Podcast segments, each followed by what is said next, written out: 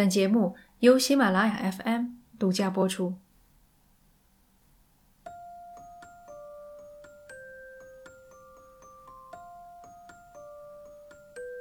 我四岁半的女儿很喜欢蛇，喜欢听和蛇有关的故事，还拿走我的腰带，让她奶奶缝两颗扣子，做了一条假蛇。她似乎一点也不害怕这种长得像一根肠子的生物。直到有一天，我给他讲了一个真实的人与蟒蛇搏斗的故事。讲到蟒蛇将一个壮汉拖上了一棵树，离地三米高，他的表情变得很严肃。这是第一次，他意识到这种生物的可怕。畏惧才是对的。现如今，食物的获取太过容易，人们忘记了。我们的祖先曾冒着巨大的危险才能获得食物，忘记了人类原本也是其他动物的盘中餐。二零一零年，加拿大一名男子在给宠物老虎喂食的时候被攻击身亡，他的家里养了六只老虎。二零零九年，美国一名女子清扫宠物黑熊的笼子时麻痹大意。未将其驱赶至另一个笼子，黑熊攻击了女主人，致使其当场死亡。同一年，美国一户人家的缅甸蟒半夜逃出笼子，爬进儿童房，穿过婴儿床的围栏，绞杀了两岁的幼童。父母发现时，蟒蛇还缠着孩子的身体，孩子的头上留有清晰的咬痕。很显然，蟒蛇想吃掉它。这些体重动辄两三百斤、力大无穷、浑身都是杀人武器的动物，无论饥饿还是饱腹，随时都可能野性大发。人类是他们的主人，他们是生死的主宰。这里是奇谈，第一百一十一期。他在吃它。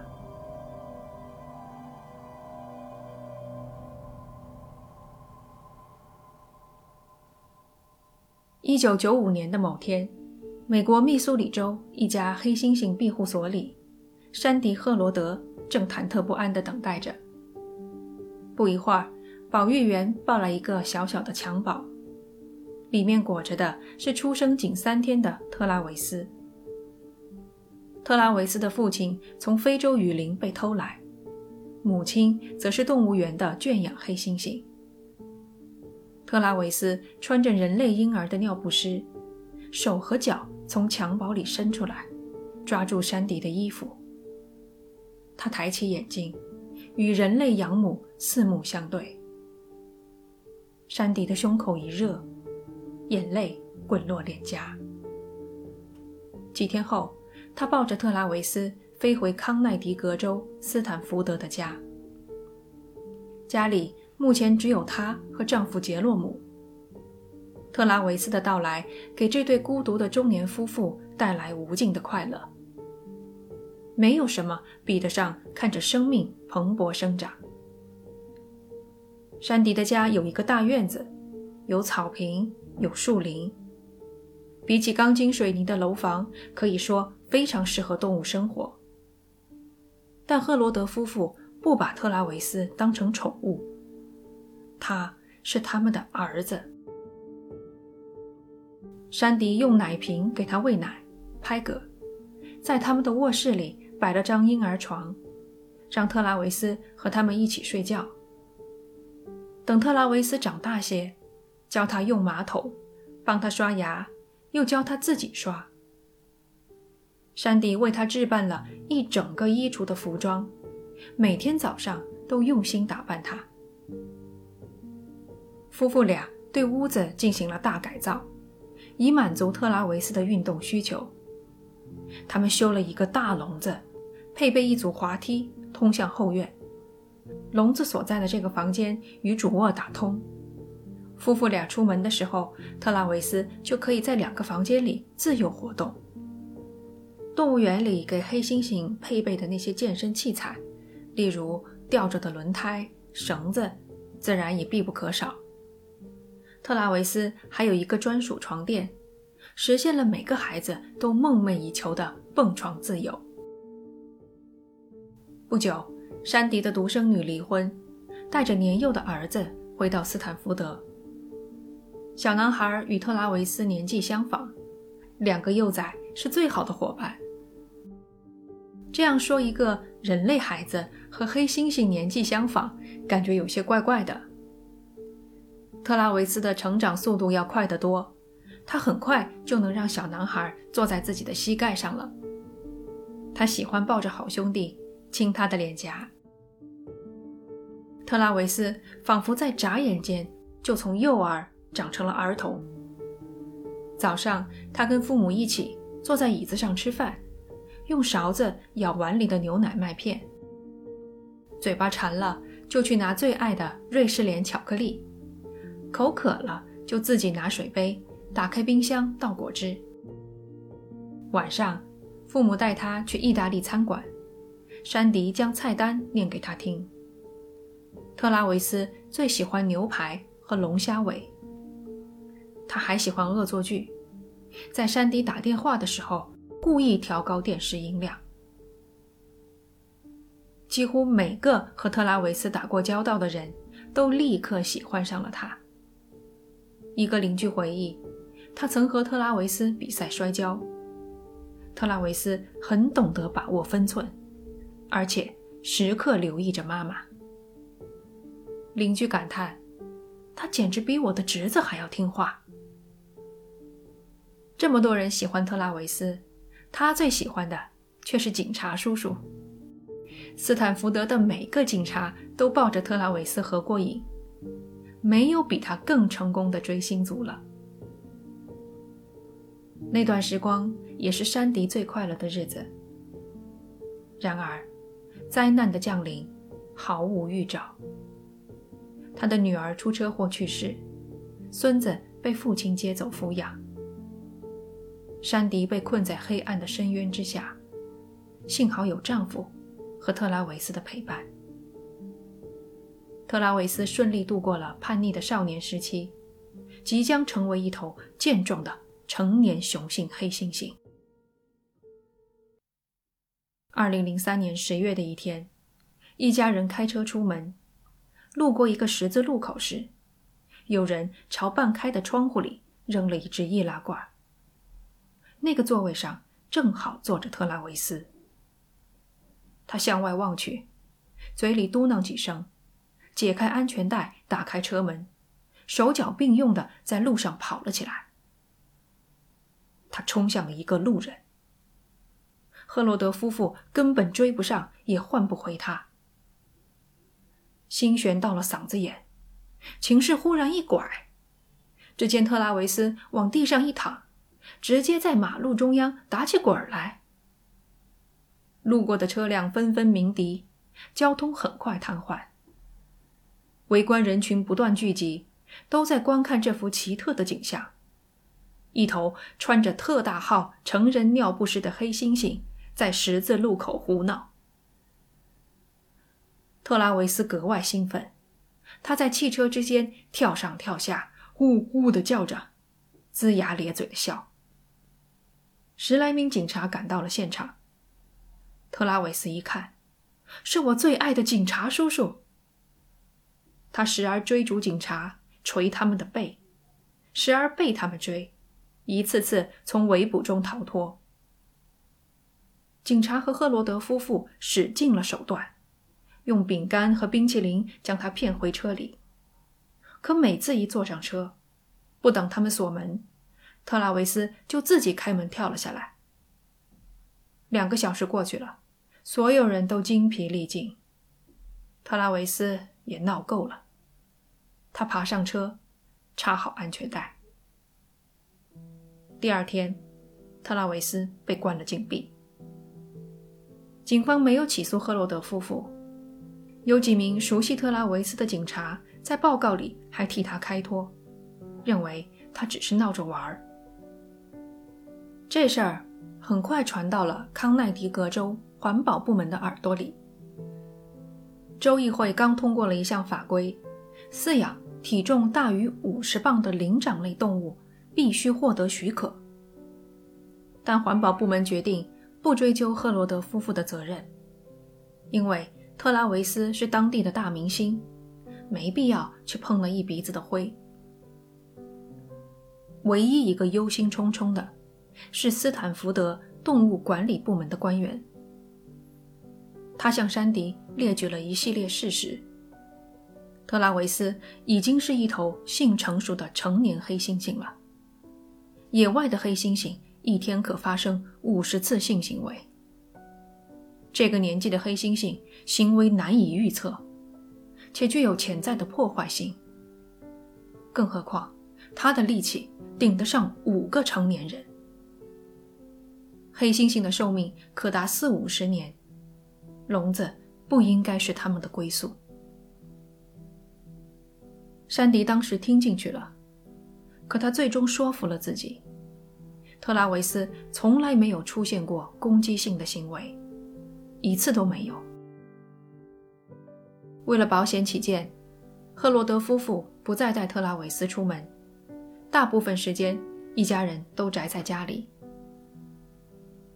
二零零五年，丈夫杰洛姆因胃癌住院。期间，他问山迪：“如果我死了，你打算怎么办？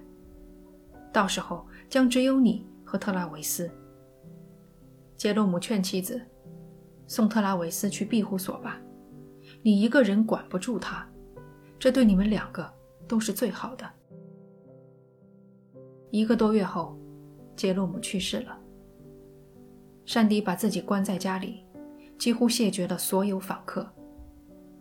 世界只剩下了他和特拉维斯。特拉维斯会在他哭的时候，用手指轻柔地梳他的头发，咬掉他过长的指甲，用锉刀打磨。一年后，山迪提笔。写下了一封信。收信人是佛罗里达州一间黑猩猩庇护所的负责人。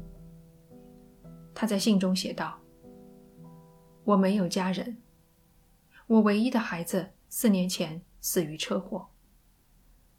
我的孙子住在北卡罗来纳州，我不是经常见他。我担心有朝一日离开人世，特拉维斯将无人照料。”他需要和同类在一起。我很想同你见面，聊一聊。信中附带了一张支票，是我给机构的捐款。信和支票都装进了信封，贴好邮票，直到主人离世，都没有寄出去。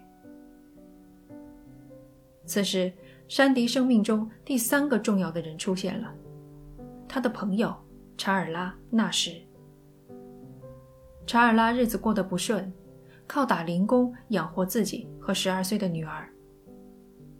两个女人各取所需，山迪提供住处、金钱，查尔拉负责帮他打理生意和财务管理，也帮他清理后院、照顾特拉维斯。特拉维斯大变样了。查尔拉上一次见到他，他还是个幼崽，趴在查尔拉的背上。玩他的金色长发。如今他已经十四岁了，一米五的身高，两百斤的体重。他不健壮，而是吃肥，胸部像两只沙袋吊着，腹部发灰，发际线像节节败退的军队，皱纹如同野蛮生长的杂草。他像一个失意的中年人。成天吃零食、看电视、玩电子游戏，在屋里瞎晃悠。山迪与外界隔离，连带着他也再也没有迈出家门一步，活动范围仅限于屋子和后院。那是二零零九年二月十六日。这天，山迪外出回家，他和查尔拉才去一家赌场过了周末。特拉维斯有些烦躁不安，他对电视不感兴趣，不想画画，也不想和宠物猫玩，连冰淇淋都对他失去了吸引力。他进厨房拿上钥匙，开门到后院溜达。山迪几次叫他进来，他都不听。山迪给查尔拉打电话，说了特拉维斯的情况。他后来回忆，是查尔拉主动提出来过来帮忙。查尔拉则坚称是山迪请求他过去。无论如何，查尔拉于三点四十分左右抵达山迪家。他将车停在屋前，下车，手中举着一只红色玩偶。那是动画片《芝麻街》里的角色埃尔默，是特拉维斯最喜欢的一个玩具。查尔拉也许是想用这个玩偶引诱特拉维斯回家。那天的查尔拉与往日不同，他染了头发，还是山迪带他去染的。染头发时，山迪开玩笑说：“保不准我们会遇上两个单身汉呢，是吧？”特拉维斯就在前院，离查尔拉十米左右。他看见查尔拉，手脚并用地跑过去，在他面前站了起来。山迪在门口大叫：“特拉维斯，你在干什么？停下！特拉维斯，那是查尔拉！”砰！特拉维斯的长臂一落下，查尔拉先是重重地撞向车身，又摔在地上。顿时一动不动。山迪尖叫着，抄起手边一把缠血的铁锹，冲过去击打特拉维斯的后脑勺。特拉维斯仿佛长了个铁脑壳，感觉不到疼痛。母亲在尖叫，他也一样。一个是恐惧的叫声，一个令人恐惧。山迪丢了铁锹。跑回屋子，从厨房抓起一把厨师刀。他的心快要炸裂，大口大口喘着气，身体抖如筛糠，只有手紧紧地握着刀。他控制不住的尖叫，像是为自己壮胆。特拉维斯骑在查尔拉身上，锤、撕、扯、嚼。山迪将刀子插进他的背。特拉维斯哼都没哼一声，山迪抽出刀子，又捅了他两下。特拉维斯终于停了。他站起身，转过头，直直地盯着母亲。那双眼睛和十四年前襁褓里看着他的，是同一双。特拉维斯回头，继续肢解查尔拉。山迪跑到五米外，坐进自己的帕萨特，锁门，一手拿电话拨打九幺幺急救电话，一手还握着刀。即使不懂英文，也能听出山迪声音里深入骨髓的恐惧。Stand for 911. Where's your emergency? Oh, this is Sandy. 231 Rock. Rock River Road. What's the Send problem? the police. Send the police. What's the problem there? The, the chip killed my my friend. What's the problem with your friend? Oh, please. What's the problem with your friend? I need to know. Send the police up with a gun. With a gun. Who, Hurry who up. has a gun? Please hurry up. He's killing my girlfriend. What is the problem? He's killing my friend. Who's killing your friend? Chimp, my chimpanzee. Oh, your chimpanzee is killing your friend. 你可以听到背景里特拉维斯的嘶吼。接线员问：“出了什么事？” 山迪大叫着：“派警察来！”接线员又问了一遍：“出了什么事？”山迪叫：“那只黑猩猩杀了我的朋友。”接线员似乎只听清了后半句，问：“你的朋友出什么事了？”山迪自顾自的大叫。派警察来，带着枪，带着枪。接线员问：“谁带着枪？”山迪叫：“快点，请快点，他在杀我的朋友。”接线员总算听明白了：“谁在杀你的朋友？”山迪说：“我的黑猩猩！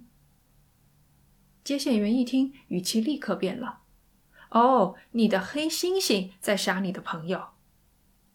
很明显，他以为这是个恶作剧。Shit! He ripped her apart! Hurry up! with a gun. Hurry up, please! There's someone on the way. With guns, please! Shoot him! What is the monkey doing? Tell me what the monkey's. He, he ripped her face off! He ripped her face off? He tried to, he's trying Send it to to CNN? attack me! Please, please, Okay, hurry! I need you to calm down a little bit. They're on the way. Can you put yourself away? I don't want the monkey attacking you. Please, hurry up! Listen to me! Uh, they're on the way, ma'am. Guns! They gotta shoot him, please! 山迪听不出接线员略带讽刺的语调，还在喊：“他把它撕成了碎片，快点，快点！”接线员说：“有人正在赶过去。猴子现在在干什么？”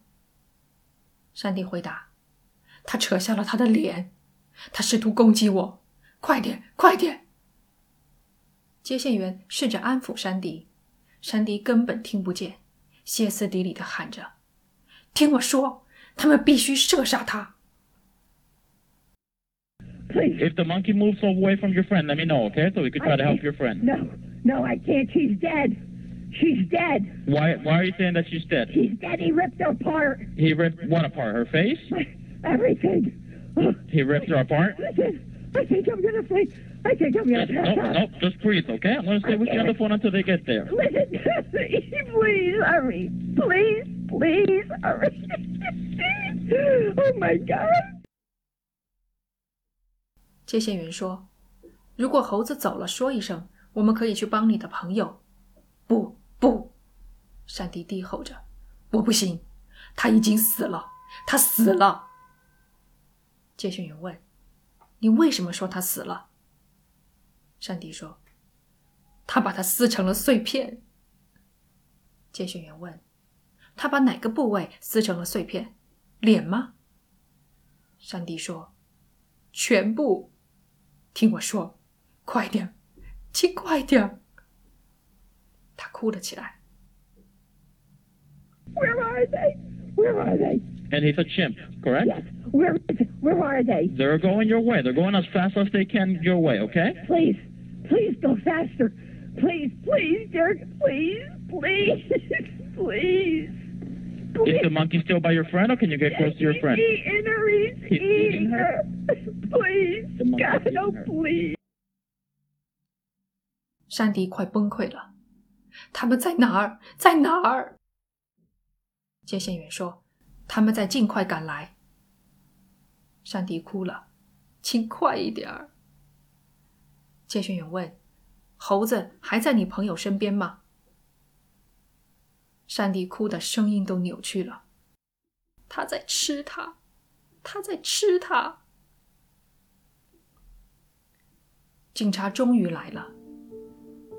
特拉维斯看见了他最爱的警察叔叔，先是跑到警车驾驶侧掰掉了后视镜，又绕到副驾驶侧试图开门，车门锁了，他又回到驾驶侧打开了车门。驾驶座上的警察想掏枪，慌忙中却卡在了无线电呼叫台之间，手动不了。特拉维斯冲他龇牙，牙齿缝里全是血。警察总算掏出了枪，连发四下。特拉维斯尖叫后退，逃跑了。另一队警察循着血迹追到了屋内，穿过厨房、主卧，最终来到特拉维斯的卧室。特拉维斯一手抓着床柱，向前倾倒，死了。最先开枪的警察小心翼翼地下车。地面上散落着头皮和断指。那具残破不堪的尸体朝警察伸出了手。查尔拉还活着，他的眼皮、鼻子、下巴，大部分头皮都被特拉维斯咬掉或撕烂了。黑猩猩强有力的一双大手捶扁了面部的骨骼。查尔拉朝警察伸出的那只手。已经没剩多少在上面了，另一只手则完全被扯了下来。接下来三天，四组医护轮番上阵，为查尔拉的面部实施了七个小时的手术。因为他的伤势太过吓人，第一批治疗查尔拉的医护有的出现了应激障碍。查尔拉很快被转到克利夫兰医学中心，有望成为第一个接受面部和双手移植的病人。二零零九年，遭受袭击九个月后，查尔拉做出了一个勇敢的决定：上电视，公开他的面容，一张除了眉毛。任何五官都辨认不出的脸，鼻子的部位悬挂着一个巨大的黄色肉瘤。他告诉主持人奥普拉，关于袭击，他什么都不记得了。他还说：“我只是看着不一样了。人生无常，你改变不了，这是一场悲剧。”查尔拉倒是再也无需为经济操心了。他的兄弟和一支代理人团队正在商讨出书的事宜，还在探讨拍电影的可能。两年后，查尔拉接受了面部和双手的移植手术，他的身体接受了新的容貌，却不接受新的双手。医生只好将其取下。至于山迪，特拉维斯死后，他在这个世界上的最后一丝牵挂。也离他而去。他把自己关在家里，几乎不迈出家门，除了必要的采购，或是去商场买衣服。和当年丈夫去世时一样，她买来一袋又一袋的新衣服，标签都不剪，就堆在地上。到后来，房子堆得都快没有落脚之地了。查尔拉上电视的第二年。山迪突发疾病去世。他死后，查尔拉与山迪的财产处理人达成和解，得到了四百万美元的赔偿款。特拉维斯的头颅被切下来检验狂犬病毒，结果为否。尸检发现他体内含有阿普唑仑，一种抗焦虑的药物，对人体的副作用包括产生幻觉。愤怒情绪以及攻击性。事发当天，山迪放了一颗在特拉维斯的茶杯里。尸检完成后，特拉维斯的尸体被火化，骨灰放进了山迪和杰洛姆合葬的墓穴，同父母长眠在一起。一切都尘埃落定。山迪的大房子很长时间都维持着他生前的样子。在特拉维斯的卧室里，一个按实际大小制作的黑猩猩玩偶坐在高大的扶手椅上，静静地望着窗外郁郁葱葱的树林。感谢你收听这期的节目。从下个星期开始，我将连续更新几期《漫谈》那张专辑里的节目。嗯，还没有听过《漫谈》这张专辑的听众呢，可以点开我的头像，在个人主页里。找到《漫谈》这张专辑，这里跟大家说一声，我们下期再见。